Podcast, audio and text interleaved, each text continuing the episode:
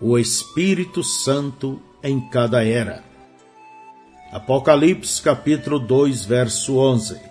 Quem tem ouvidos, ouça o que o Espírito diz às igrejas. Não há sequer uma era da igreja onde este versículo não seja mencionado. Cada era em particular tem a mesma demonstração para o povo de cada era. Quem tem ouvidos, ouça o que o Espírito diz. Mas é absolutamente possível para todos os homens ouvirem o que o Espírito diz às diferentes eras. 1 Coríntios, capítulo 2, versos 6 ao 16. Todavia falamos sabedoria entre os perfeitos, não porém a sabedoria deste mundo, nem dos príncipes deste mundo, que se aniquilam, mas falamos a sabedoria de Deus, oculta em mistério, a qual Deus ordenou antes dos séculos para a nossa glória, a qual nenhum dos príncipes deste mundo conheceu, porque se a conhecesse, nunca crucificaria ao Senhor da glória. Mas como está escrito, as coisas que o olho não viu e o ouvido não ouviu, e não subir ao coração do homem, são as coisas que Deus preparou para os que o amam. Mas Deus nolas revelou pelo seu Espírito, porque o Espírito penetra todas as coisas, ainda as profundezas de Deus. Porque qual dos homens sabe as coisas do homem, senão o Espírito do homem que nele está? Assim também ninguém sabe as coisas de Deus, senão o Espírito de Deus. Mas nós não recebemos o Espírito do mundo, mas o Espírito que provém de Deus, para que pudéssemos conhecer que nos é dado gratuitamente por Deus, as quais também falamos, não com palavras de sabedoria humana, mas com as que o Espírito Santo ensina comparando as coisas espirituais com as espirituais. Ora, o homem natural não compreende as coisas do Espírito de Deus, porque lhes parece loucura, e não pode entendê-las, porque elas se discernem espiritualmente. Mas o que é espiritual discerne bem tudo, e ele de ninguém é discernido. Por quê? Quem conheceu a mente do Senhor para que possa instruí-lo? Mas nós temos a mente de Cristo. Mateus 13, verso 13 ao 16. Por isso lhes falo por parábolas, porque eles vendo não veem, e ouvindo não ouvem, nem compreendem.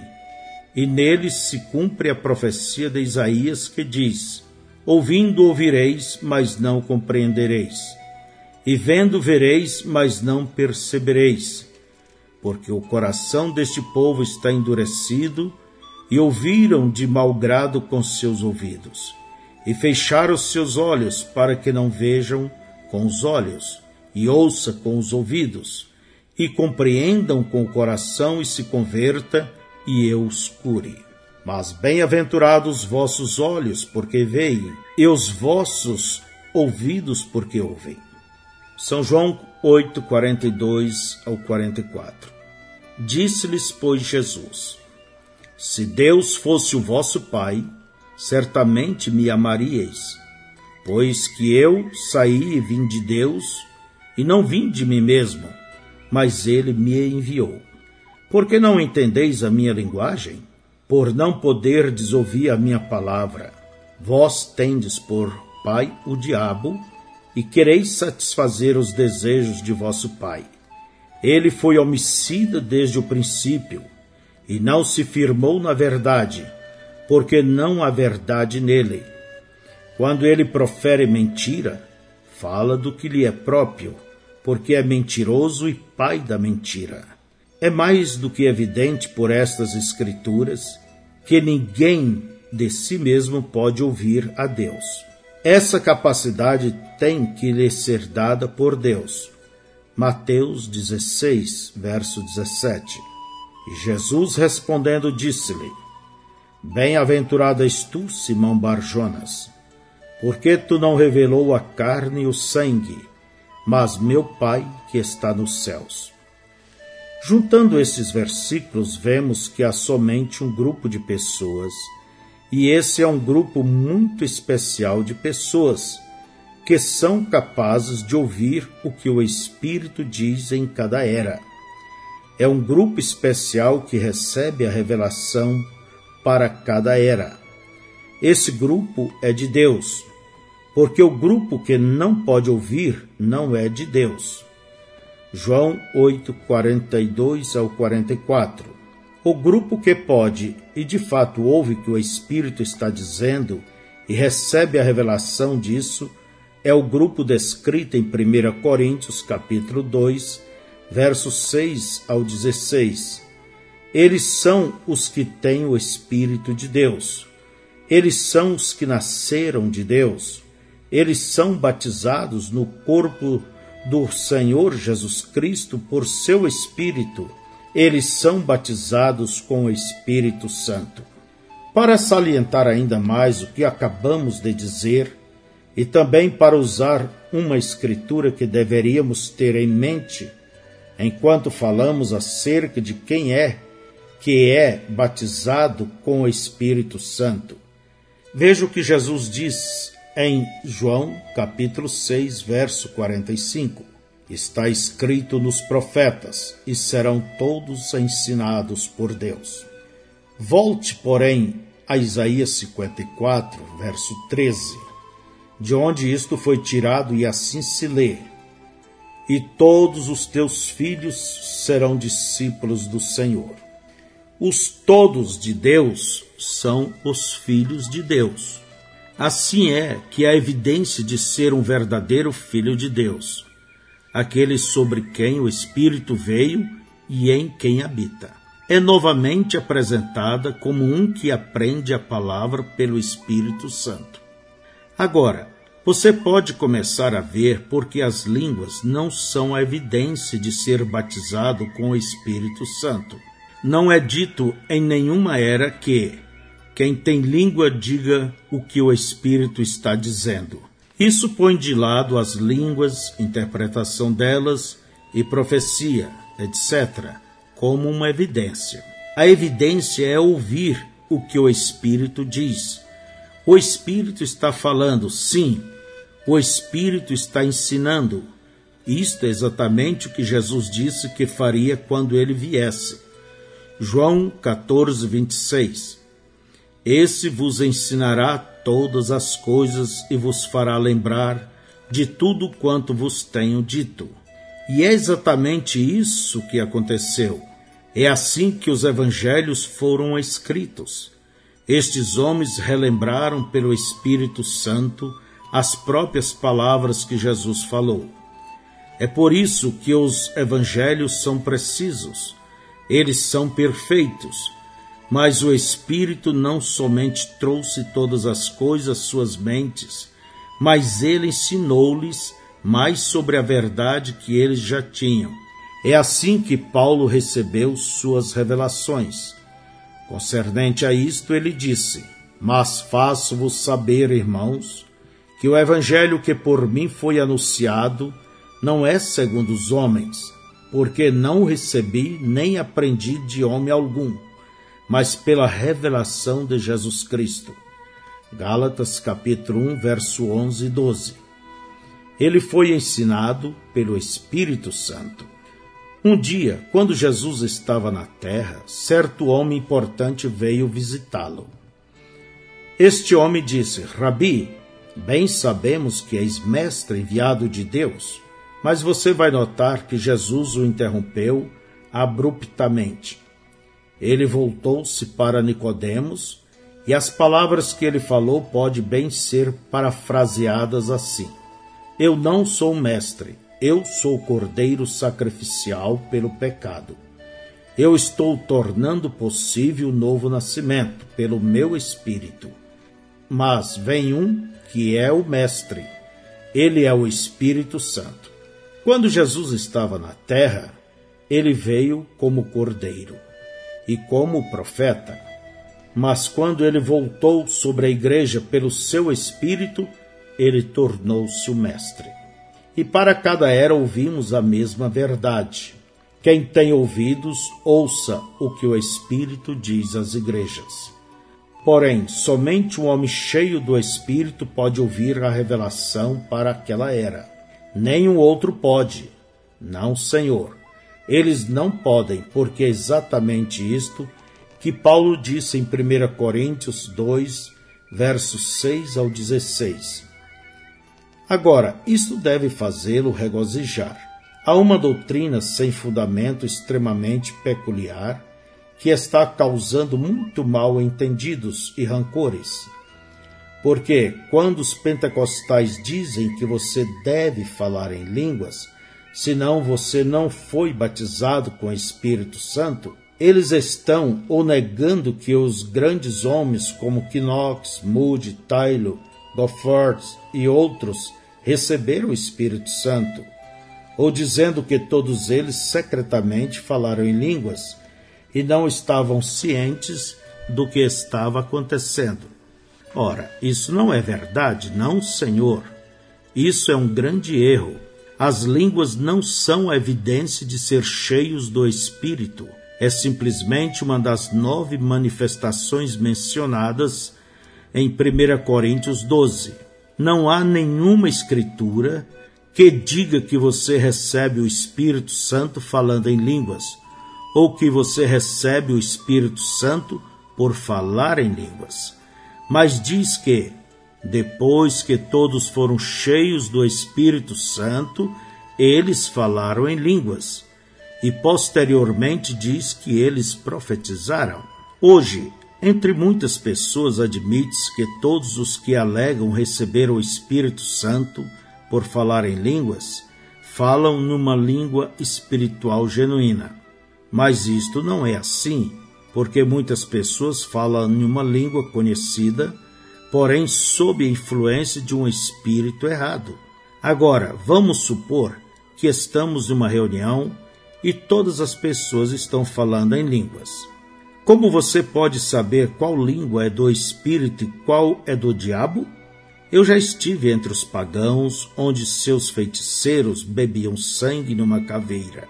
Falava em línguas interpretavam e profetizavam. Eles até podem escrever em línguas, ora. Se as línguas são a evidência de receber o Espírito Santo, então toda língua teria que ser de Deus. Porém, admite-se por pessoas que defendem que as línguas são a evidência de que há línguas falsas e verdadeiras, porque Deus tem as genuínas e Satanás as falsas. Portanto, minha pergunta é: quem sabe o que é real? Quem compreendeu a linguagem para saber o que foi falado? Quem tem o dom de discernimento para saber? Agora, quando conseguirmos estas respostas, teremos algo para continuar. Mas até então somos forçados a ter dúvidas quanto à origem das línguas você pode ver agora mesmo que, se você apoia a evidência de línguas e não sabe o que está sendo dito, você tem que finalmente concluir que todas as línguas têm que ser de Deus. Isto nos levaria então a crer que o diabo não pode falar em línguas. Isso não é assim.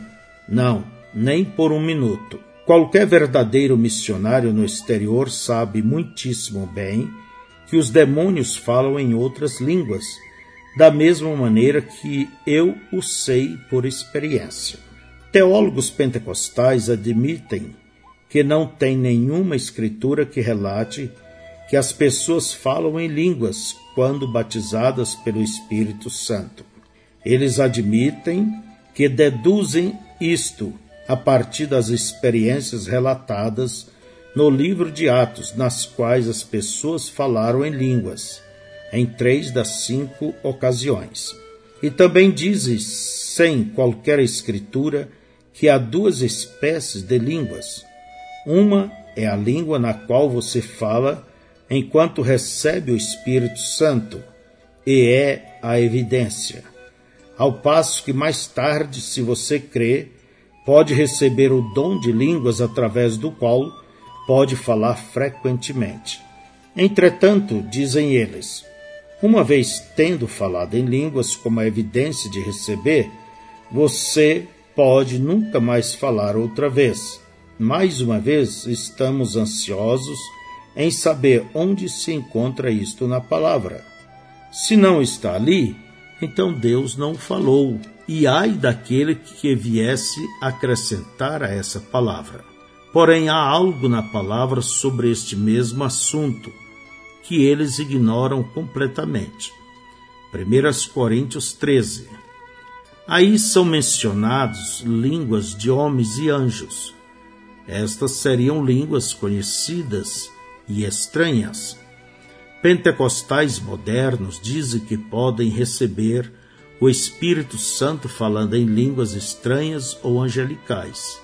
Eles têm o carro adiante dos bois, porque em Atos 2 as pessoas falaram num dialeto perfeito que até incrédulos ouviram e compreenderam. Agora, quando Deus está calado, é melhor ficarmos calados. Porém, onde ele tem falado, é melhor falarmos também e dizer o que ele já disse. Ele nos falou que a evidência ou o que aconteceria após ser batizado com o Espírito Santo era que o Mestre viria e nos ensinaria toda a verdade. Mas esse mestre seria um mestre interior, não mestre exterior. Se o Espírito não estivesse dentro, você não ouviria a verdade e nem a receberia por revelação, ainda que a ouvisse a cada momento do dia. Esse foi o sinal do Espírito habitando interiormente nos dias de Paulo. Aqueles que eram cheios do Espírito Santo ouviam a palavra, recebiam-na e viviam por ela. Aqueles que não tinham Espírito ouviam-na apenas como homens carnais. Punha-lhe uma interpretação errada e entrava em pecado. Em cada era, e cada era é a era do Espírito Santo para o verdadeiro crente. Digo, em cada era a evidência foi a mesma. Aqueles que tinham o Espírito, o Mestre, ouvia a palavra e esse Espírito neles tomavam a palavra e a ensinava, a revelava. E eles eram do grupo que ouvia o mensageiro e sua mensagem e a tomava e a vivia. Eu sei que é uma grande tentação referir-se ao dia de Pentecostes e também ao dia em que o Espírito Santo caiu na casa de Cornélio, e então estabelecer estas duas experiências idênticas como a evidência do batismo do Espírito Santo. Porém, em cada ocasião, as línguas foram entendidas pelos ouvintes. Isso está muito longe da moderna Babel de confusão das reuniões pentecostais.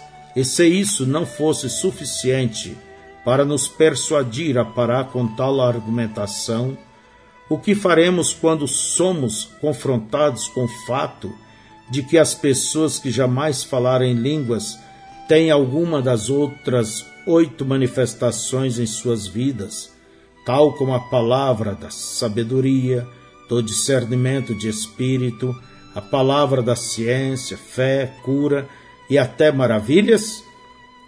E esta observação é ainda mais interessante, tendo em vista que línguas é o menor dos nove dons. Portanto, quando vemos pessoas que não falam, nem jamais falaram em línguas, exercitarem dons maiores do que aqueles que falam em línguas, temos que desprezar completamente tal doutrina ainda mais do que antes. Assim você pode ver agora que não podemos permitir-nos dizer o que a Bíblia não disse. Quando a Escritura nos ensina que a obra do Espírito Santo é a manifestação dessa bendita pessoa, é trazer a verdade de cada era para a verdadeira semente dessa era então sabemos que o Espírito tem que estar morando na pessoa ou ela não pode receber a verdade para essa hora. Amém. Isso é exatamente correto. E se estas eras trazem algo à luz, elas seguramente trazem à luz e confirmam esta verdade. Agora, antes de deixarmos este assunto, quero deixar bem claro o que o batismo do Espírito Santo é de acordo com a palavra, não de acordo comigo e nem de acordo com você. Tem que ser de acordo com assim diz o Senhor, ou somos guiados falsamente. Amém. Para começar, você notará que em minhas reuniões, quando termino de pregar um culto evangelizante ou alguma mensagem de ensinamento, eu lanço a rede e solicito uma resposta das pessoas. Eu lhes peço para vir à frente e receber o Espírito Santo. Meus amigos pentecostais, ao me ouvirem dizer isto, creio que eu estou convidando as pessoas para virem à frente para serem batizadas com o Espírito Santo, porque já nasceram de novo. Assim, quando convido aqueles que são cheios do Espírito para virem e lidarem com aqueles que responderam ao convite, para receber o Espírito, estes prezados vêm à frente e lidam com as pessoas de maneira tal a encorajá-las a renderem-se a Deus e crerem em falar em línguas. Isto tem causado bastante confusão. E eu quero lhes dizer exatamente o que eu pretendo com isso.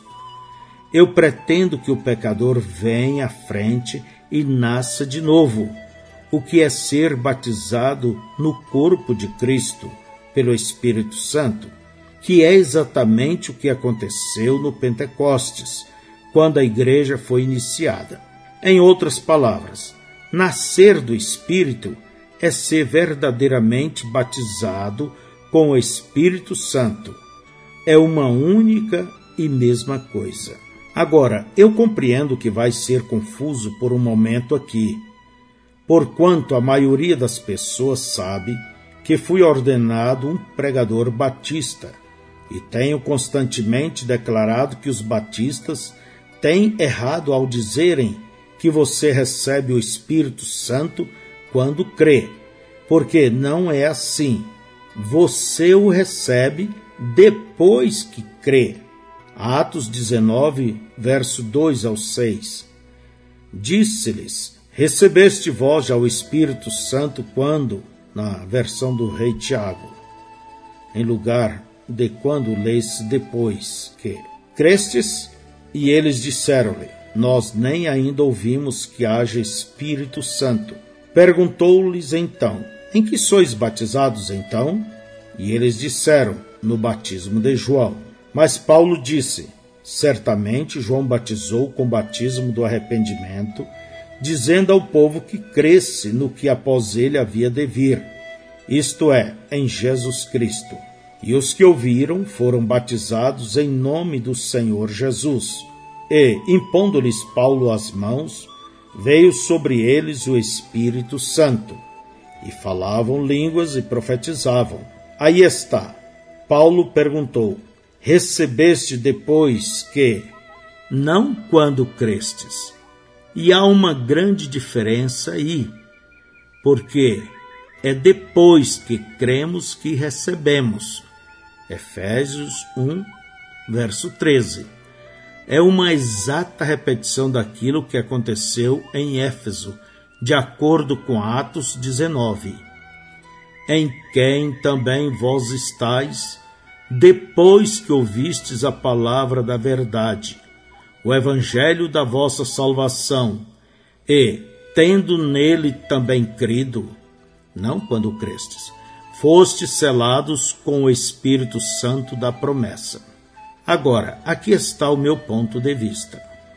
Muitos de nossos modernistas e até nossos fundamentalistas, assim chamados, creem para a salvação num certo tempo específico, que em muitos casos é chamado tomando uma decisão. E isto tem sido chamado recebendo a Cristo ou nascendo de novo. Ora, receber o Espírito Santo é receber seu Espírito. Receber seu Espírito é nascer de novo. Receber seu Espírito é ser batizado com o Espírito Santo. Amém. Estas pessoas creem, isso é maravilhoso, mas elas param aí. Você recebe o Espírito Santo depois que crê. Tem sido sempre assim e sempre será. A primeira palavra de instrução às pessoas foi dada por Pedro no Pentecostes, e ele disse: Arrependei-vos e cada um de vós seja batizado em nome de Jesus Cristo, para perdão dos pecados, e recebereis o dom do Espírito Santo.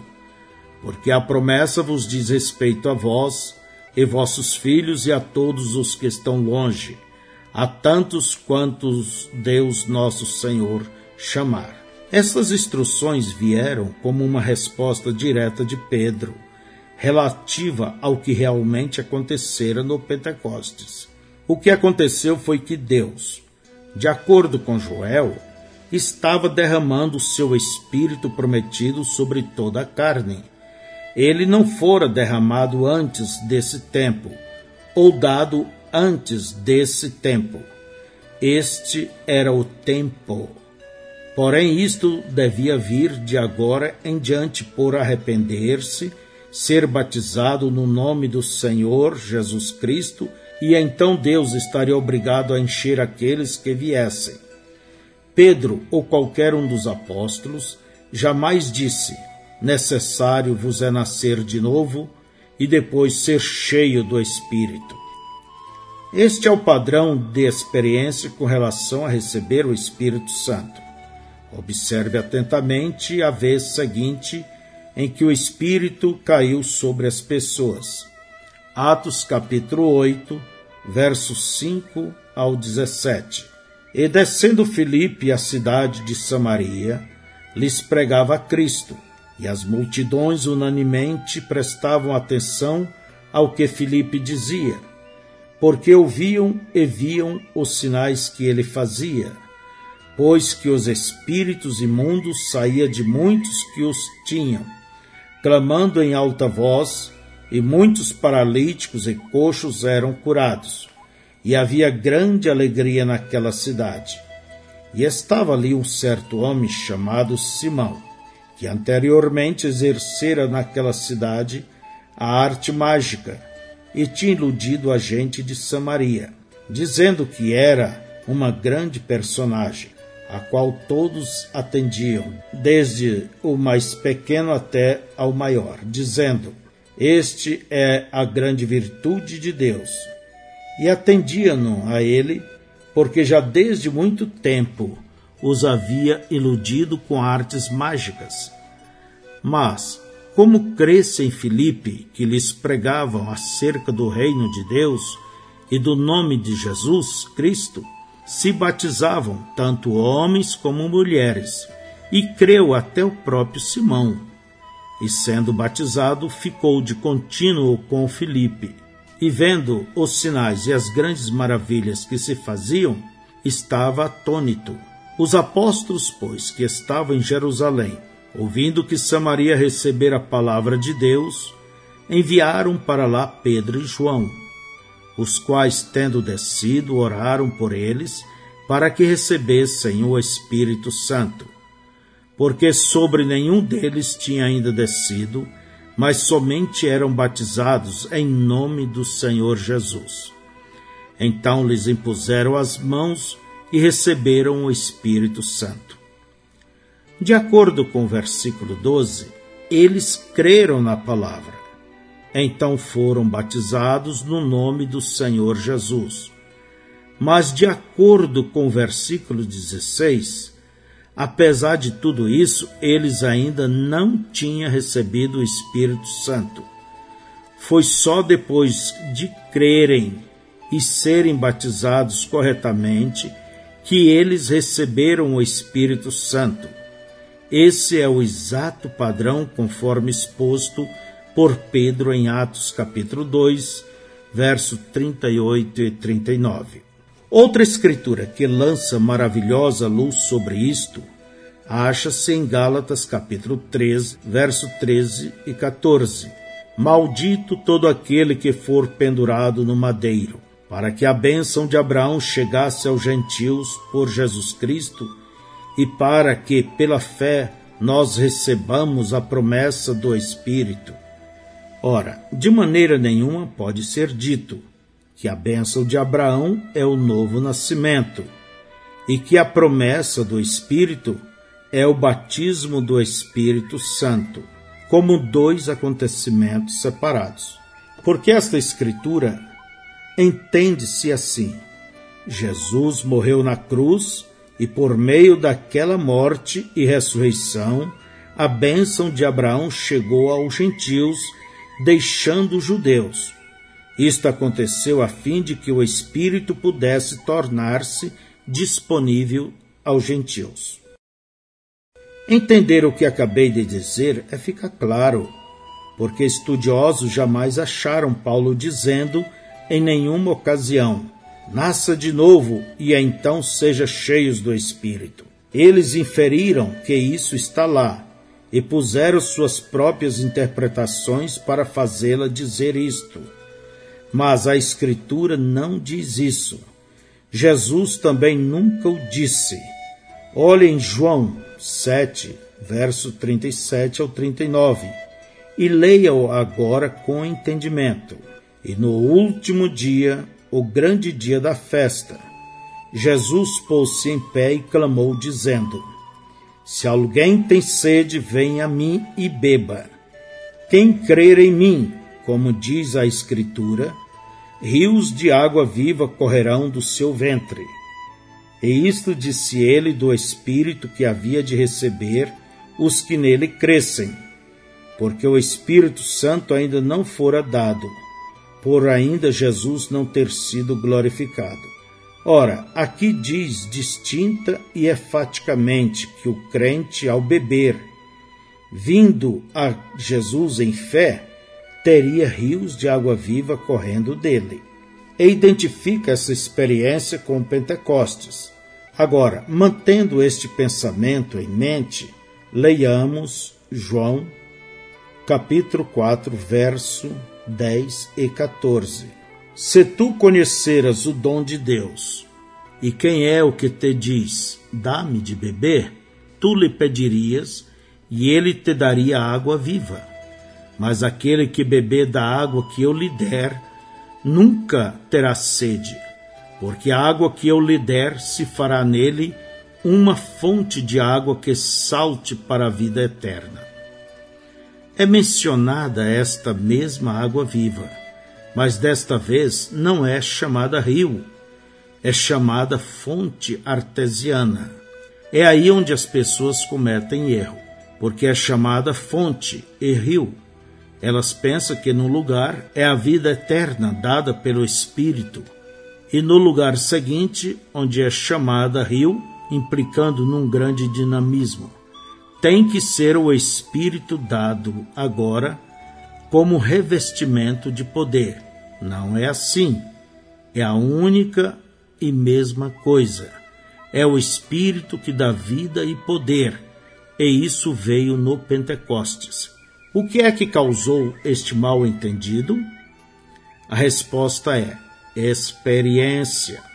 Temos nos guiado pela experiência e não pela palavra fora com a experiência como norma de medir. Há somente uma linha de prumo, somente uma vara de medir, e essa é a palavra. Agora observe atentamente e receba isto. Pedro disse: Arrependei-vos e cada um de vós seja batizado em nome de Jesus Cristo, para perdão dos pecados, e recebereis o dom do Espírito Santo. Paulo disse: Recebeste o Espírito Santo depois que crestes? Todo o nosso problema está bem aqui. As pessoas se arrependem de seus pecados, são batizadas em água, mas elas não continuam até receber o Espírito Santo. Você crê para o recebimento do Espírito. Crer em Jesus é o passo na direção certa e é em direção ao Espírito Santo. Mas as pessoas param aí. Elas vão até as águas e então param. Elas creem e então param. A Bíblia não diz que você recebe quando você crê, diz: Recebeste o Espírito Santo depois que crestes? A tradução literal e exata é: Tendo previamente crido, recebeste o Espírito Santo? As pessoas creem e então param. Você não recebe o Espírito Santo quando crê para o recebimento dele, tendo se arrependido. Você continua e recebe o Espírito Santo. Você vê isto? É isto que está errado com os nossos fundamentalistas. Eles não têm nenhum poder porque eles param à beira do Pentecostes. Eles são como os filhos de Israel que saíram do Egito e pararam à beira da terra prometida. Ora, aqueles filhos de Israel deixaram o Egito com cerca de dois milhões de pessoas. Todos eles peregrinaram juntos, todos viram os mesmos milagres de Deus, todos participaram do mesmo maná e da mesma água da rocha ferida. Todos seguiram a mesma nuvem de dia e a coluna de fogo à noite. Porém, somente dois alcançaram a terra prometida. Somente dois eram crentes verdadeiros ou reais. Isso é correto, porque a palavra nos diz que os demais morreram por causa da incredulidade. E por causa da incredulidade eles não puderam entrar. Hebreus 3,19. Então, desde que isso é assim, e somente dois entraram, então os demais não eram crentes verdadeiros. O que fez a diferença? Dois ficaram com a palavra quando os corações dos dez espias fraquejaram em Cardes Barnea. Josué e Caleb não vacilaram, porque criam na palavra e disseram: Somos mais do que capazes para tomar a terra. Eles sabiam que podiam, porque Deus tinha dito: Tenho-vos dado a terra. Apesar de todos aqueles israelitas terem visto o poder e a bondade e a libertação de Deus, eles não entraram no repouso, que é um tipo do Espírito Santo. Portanto, você pode ver agora mesmo que muitos poucos crerão até o ponto de receberem o Espírito Santo. Muito bem, chegamos até aqui. Agora eu quero ir mais adiante e ao fazê-lo sei que vou suscitar algumas emoções. Mas isso é algo pelo qual não sou responsável. Eu sou responsável perante Deus e Sua palavra, e perante as pessoas para quem Deus me enviou. Tenho que ser fiel em tudo que Ele me dá para dizer. Em João capítulo 6, verso 37, e 44 diz: Todo o que o Pai me dá virá a mim, e o que vem a mim, de maneira nenhuma o lançarei fora. Ninguém pode vir a mim se o Pai que me enviou o não trouxer, e eu ressuscitarei no último dia. João capítulo 1, verso 12 ao 13.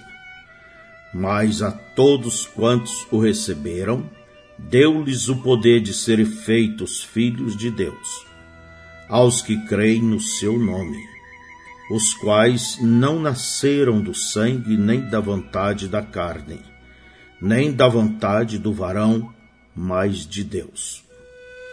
Efésios capítulo 1, verso 4 e 5. Como também nos elegeu nele antes da fundação do mundo, para que fôssemos santos e irrepreensíveis diante dele em caridade, e nos predestinou para filhos de adoção por Jesus Cristo, para si mesmo, segundo o beneplácito de sua vontade. Agora, sem nos envolvermos muito com o assunto da soberania de Deus, pois isso exigiria um livro só sobre isso Deixe-me salientar aqui que, de acordo com estes versículos, Jesus Cristo está escolhendo sua própria noiva do mesmo modo que os homens escolhem suas noivas hoje. A noiva hoje não decide simplesmente que vai tomar um certo homem por esposo. Não, Senhor. É o noivo que decide e escolhe uma certa mulher para ser sua noiva. João capítulo 15, verso 16. Não me escolhestes, vós a mim, mas eu vos escolhi a vós. Ora, de acordo com a palavra de Deus, a noiva foi escolhida antes da fundação do mundo. Esta escolha da noiva foi proposta em si mesma. Efésios capítulo 1, verso 9, e em Romanos capítulo 9, verso 11 diz: para que o propósito de Deus, segundo a eleição, ficasse firme. Você não pode lê-lo de nenhuma outra maneira. O propósito íntimo, o eterno propósito de Deus para tomar uma noiva de sua própria escolha. E esse propósito estava em si mesmo. E sendo eterno, foi decretado antes da fundação do mundo. Observem atentamente agora e veja isto. Antes mesmo que houvesse uma partícula de poeira estelar, antes que Deus fosse Deus, Deus é objeto de adoração e ninguém estava lá para adorá-lo. Portanto, naquele tempo, ele era apenas potencialmente Deus. E ele fosse apenas conhecido como Espírito Eterno, a noiva já estava em sua mente, sim. Ela estava, ela existia em seus pensamentos. E o que você me diz a respeito desses pensamentos de Deus? Eles são eternos, não são? Os eternos pensamentos de Deus. Deixe-me lhe perguntar: são eternos pensamentos de Deus? Se você pode ver isto, você verá muitas coisas Deus é imutável, tanto em essência como em conhecimento. Já estudamos e provamos isso. Deus é infinito em suas habilidades. Portanto, ele, como Deus, deve ser onisciente. Se ele é onisciente, então ele não está agora aprendendo, nem está tomando conselho até consigo mesmo nem está em nenhum tempo acrescentando ao seu conhecimento. Se ele pode acrescentar ao seu conhecimento, então ele não é onisciente. O melhor que poderíamos dizer é que algum dia ele será. Mas isso não é escriturístico. Ele é onisciente. Ele jamais teve um novo pensamento acerca de algo, porque todos os seus pensamentos ele sempre os teve e sempre terá, e conhece o fim desde o princípio, porque ele é Deus. Por conseguinte, os pensamentos de Deus são eternos. Eles são reais. Eles não são simplesmente como um homem com um projeto que traçou e que um dia será traduzido em substância e forma mas eles já são reais e eternos. É parte de Deus. Veja como isto funciona. Deus sempre teve seus pensamentos quanto a Adão.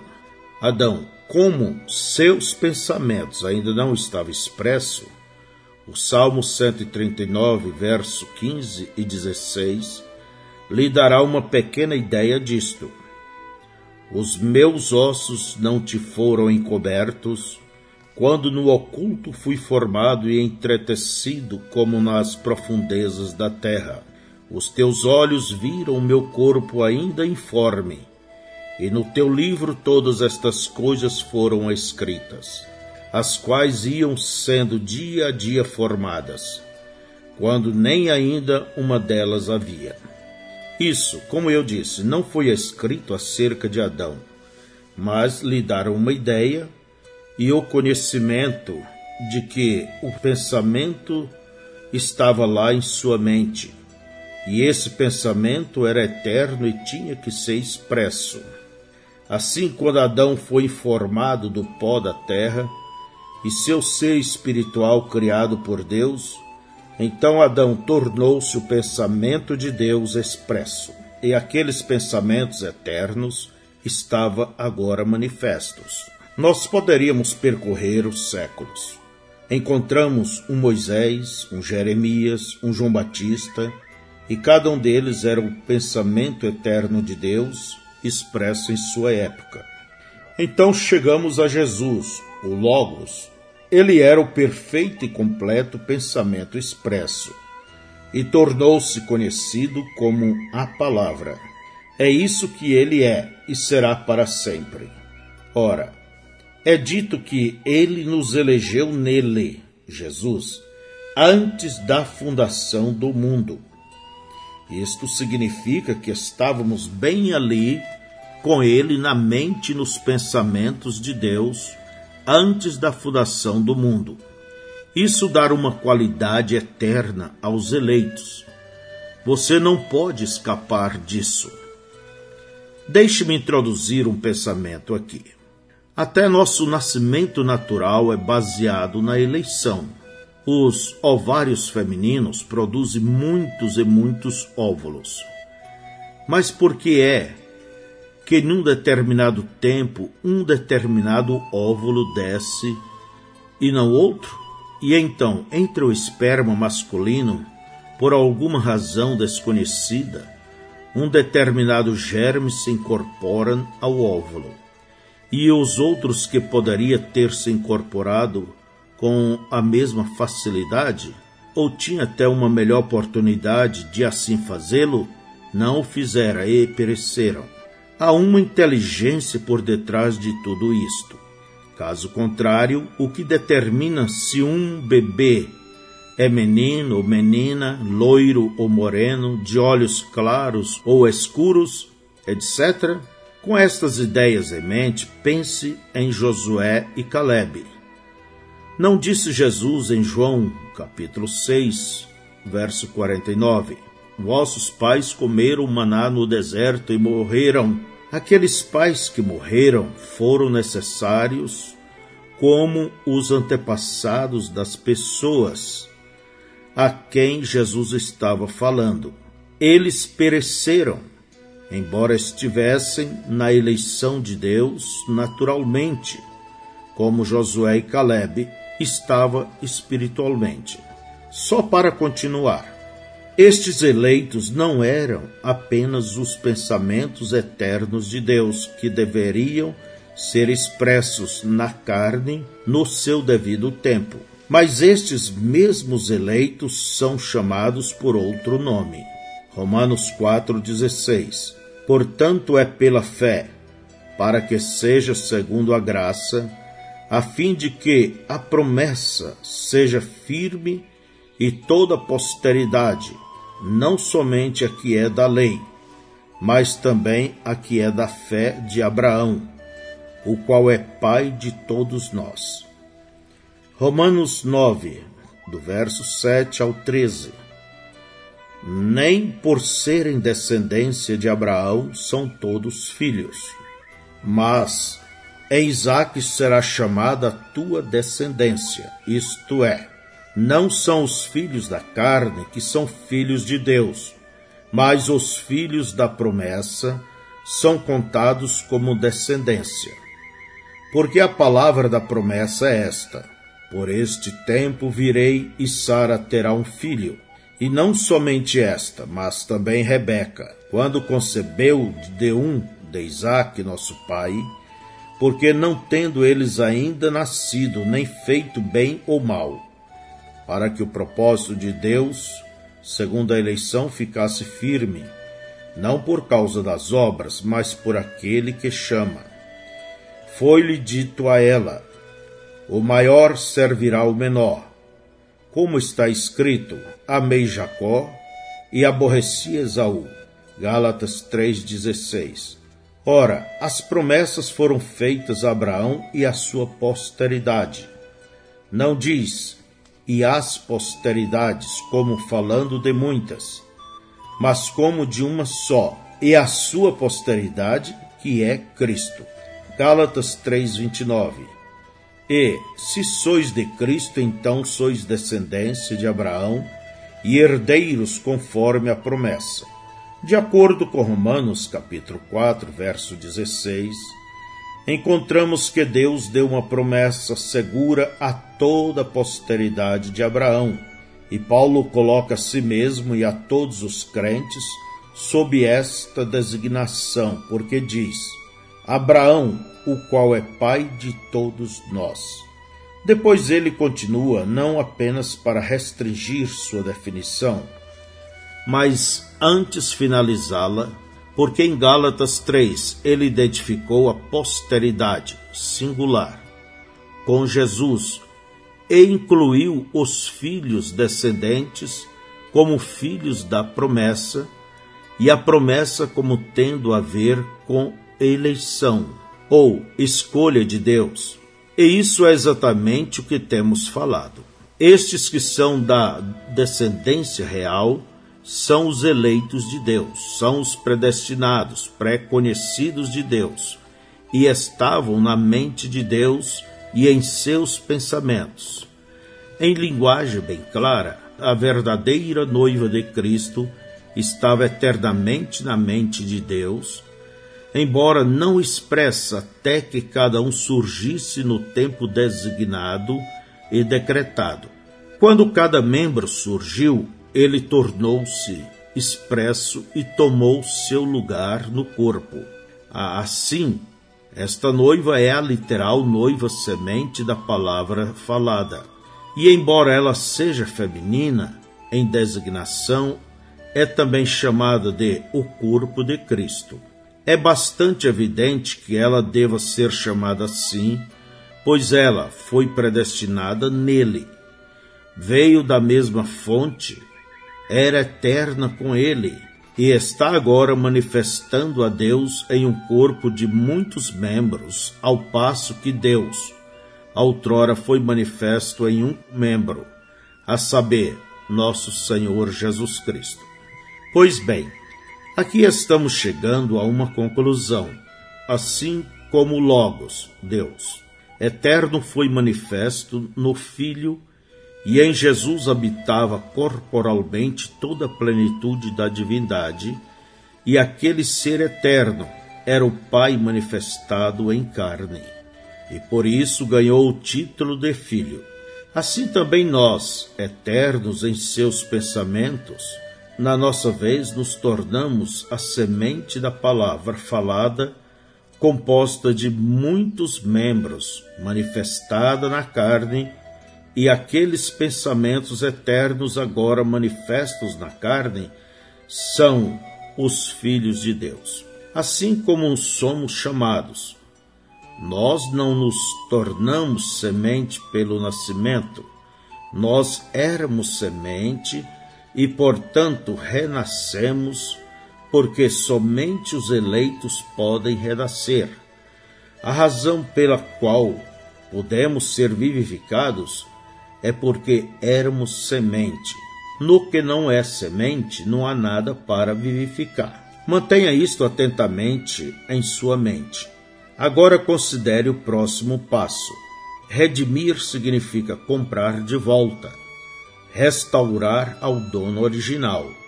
Deus, por sua morte, o sangue derramado comprou de volta os seus ele comprou de volta a noiva semente da palavra falada.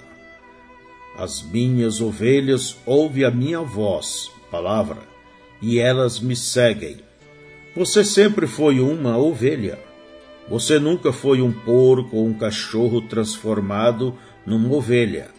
Isso é impossível, porque cada espécie de vida produz a mesma espécie e não há mudança na espécie assim como estávamos nos pensamentos de Deus, e então fomos expressos na carne.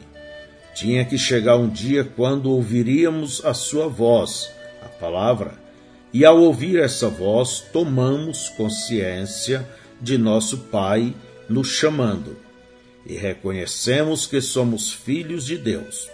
Ouvimos sua voz e clamamos como fez o filho pródigo: Salva-me, ó meu pai, estou retornando a ti. Um filho de Deus pode passar um longo tempo até reconhecer que é um filho. De fato, muitos verdadeiros cristãos são como a história da águiazinha que foi chocada debaixo de uma galinha.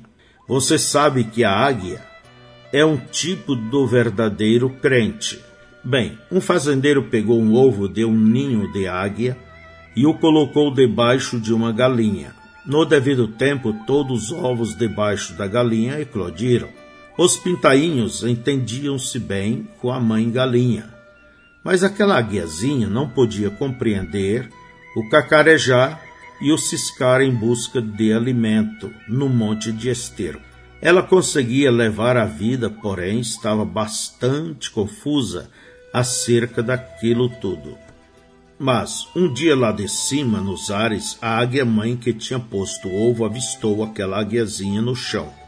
Ela lançou-se para baixo com tremenda velocidade e gritou com toda a sua voz para ela subir voando a encontrá-la. Ela nunca tinha ouvido um grito de águia, mas quando ouviu aquele primeiro grito, algo nela se agitou, e ela desejou ardentemente lançar-se em direção a ele, mas ela estava com medo de tentar. Novamente aquela mãe gritou para ela levantar-se no vento e segui-la. Ela gritou em resposta que estava com medo. Uma vez mais ela bradou, gritando que ela tentasse. Batendo suas asas, ela arrojou-se no ar e, respondendo ao grito de sua mãe, elevou-se nos céus azuis. Veja você que ela sempre foi uma águia. Ela agiu como uma galinha por um pouco de tempo, mas não podia estar satisfeita.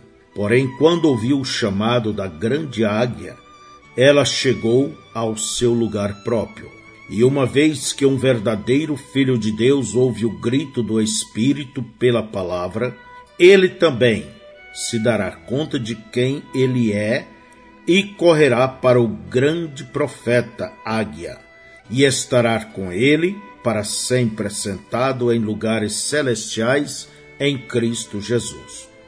Agora vem nossa triunfal pedra de coroa no batismo do Espírito Santo Gálatas 4, verso 4 ao 7.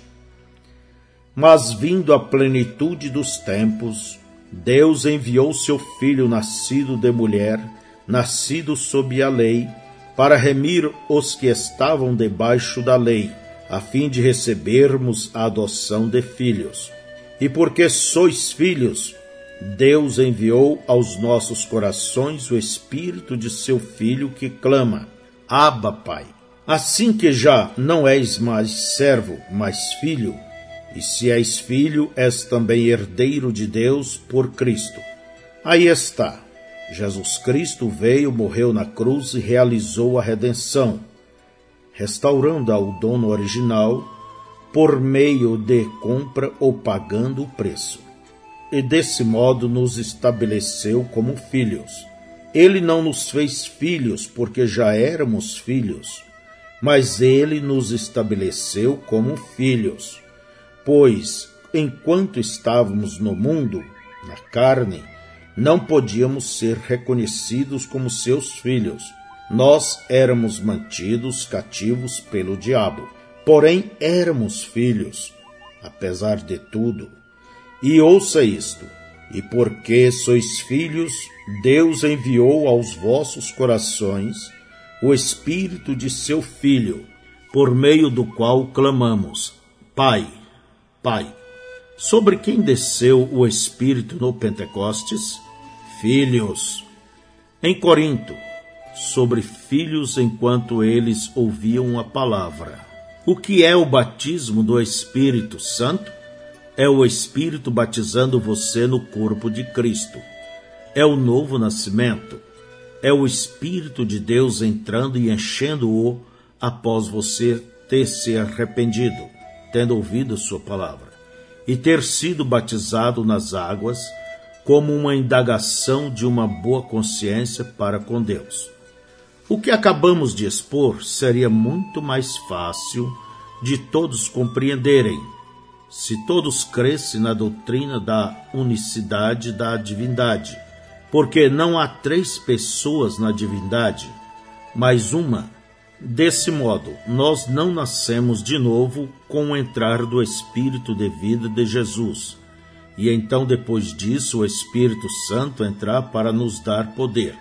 Se isso fosse verdade, por que estamos desonrando o Pai, não lhe dando uma parte em nossa salvação completa?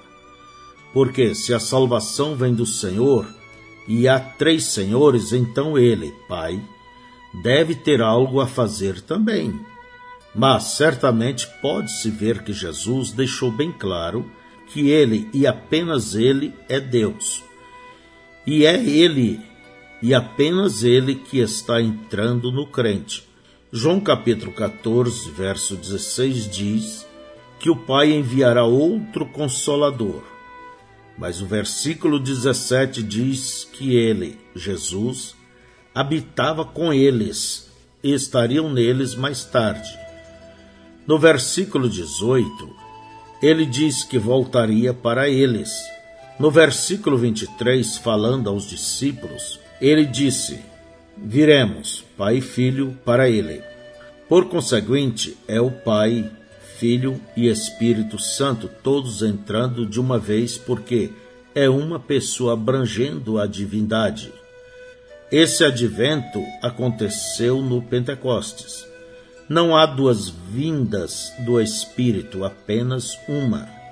O problema é que as pessoas não conhecem a real verdade e simplesmente creem em Jesus para a remissão de pecados, porém nunca continuam até receber o Espírito. Antes de encerrar este assunto, eu sei que há uma pergunta em sua mente. Você vai querer saber se eu creio na doutrina da pré-existência. Eu não creio nessa doutrina mormon da pré-existência de almas, tanto quanto não creio em reencarnação nem na transmigração de almas. Seja cuidadoso aqui e veja isto. Não é a pessoa que vem predestinada eternamente de Deus. É a palavra ou semente. É isso. Lá atrás no passado, longe demais para a mente humana alcançar, o Deus eterno, com pensamentos eternos, pensou e decretou Amei a Jacó e aborreci Isaú. Romanos 9, verso 13. E nem tinha nascido e nem feito bem ou mal. Veja, era o pensamento.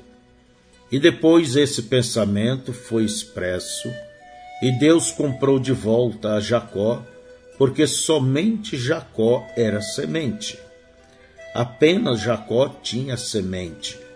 É por isso que tinha respeito à primogenitura e ao pacto de Deus. Se você é semente verdadeira, você ouvirá esta palavra.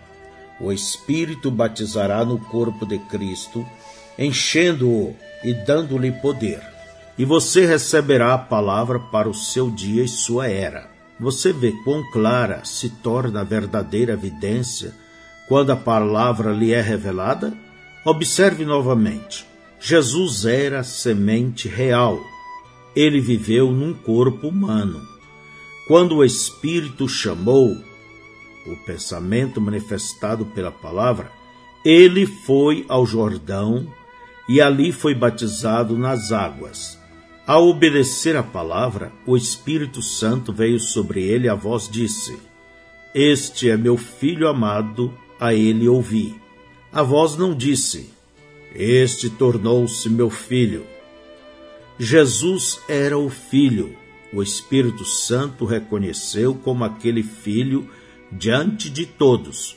Então, tendo sido cheio assim, e o mesmo padrão conservou-se no Pentecostes sempre depois.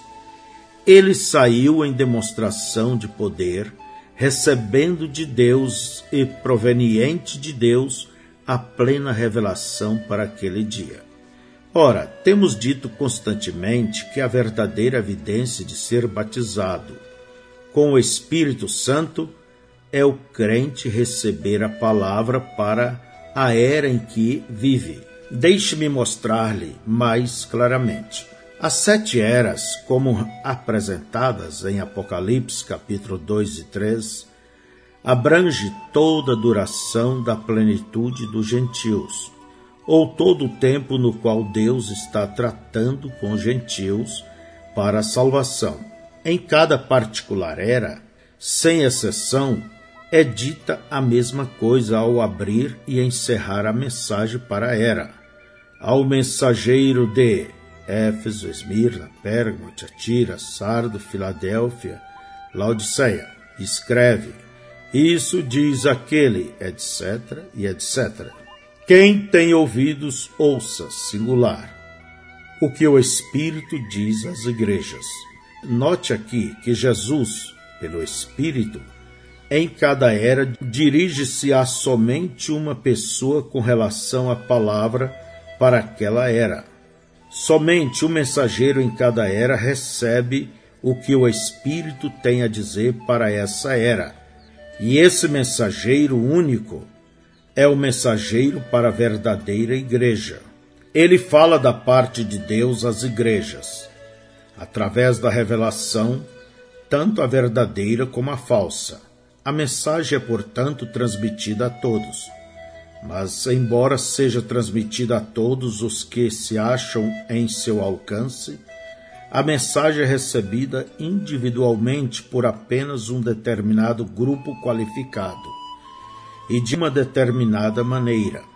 Cada indivíduo desse grupo é um que tem a capacidade de ouvir o que o Espírito está dizendo através do mensageiro. Aqueles que ouvem não estão obtendo sua própria revelação privada, nem é um grupo obtendo sua revelação coletiva, mas cada pessoa está ouvindo e recebendo o que o mensageiro já recebeu de Deus. Agora, não ache estranho que este seja o caso, porque Paulo estabeleceu este padrão sob a mão de Deus.